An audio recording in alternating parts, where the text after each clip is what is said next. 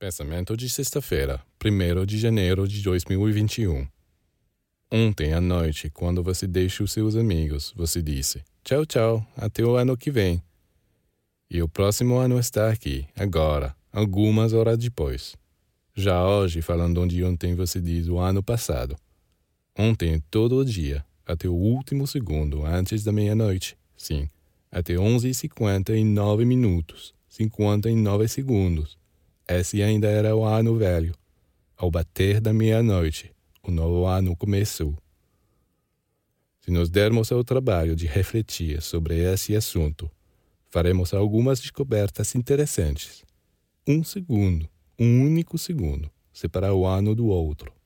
Mas agora temos que chegar ao último segundo. Você tem que viajar todos os dias do ano, um após o outro, para chegar ao último segundo. Bem, Saiba que é assim que se faz a transformação do homem. Sim, a transformação espiritual do homem ocorre em um piscar de olhos. Um segundo, um milionésimo de segundo e completamente renovado, regenerado. Mas antes de chegarmos ao momento final, serão necessários séculos e séculos de esforços, de trabalho. Quanto ao ano passado, diremos do período anterior a este momento da transfiguração é a velha vida. E quanto ao ano novo, diremos o período que então se abrirá, é a nova vida. Quanto tempo teremos que esperar para chegar a este segundo final? Não se preocupe, ele virá para todos.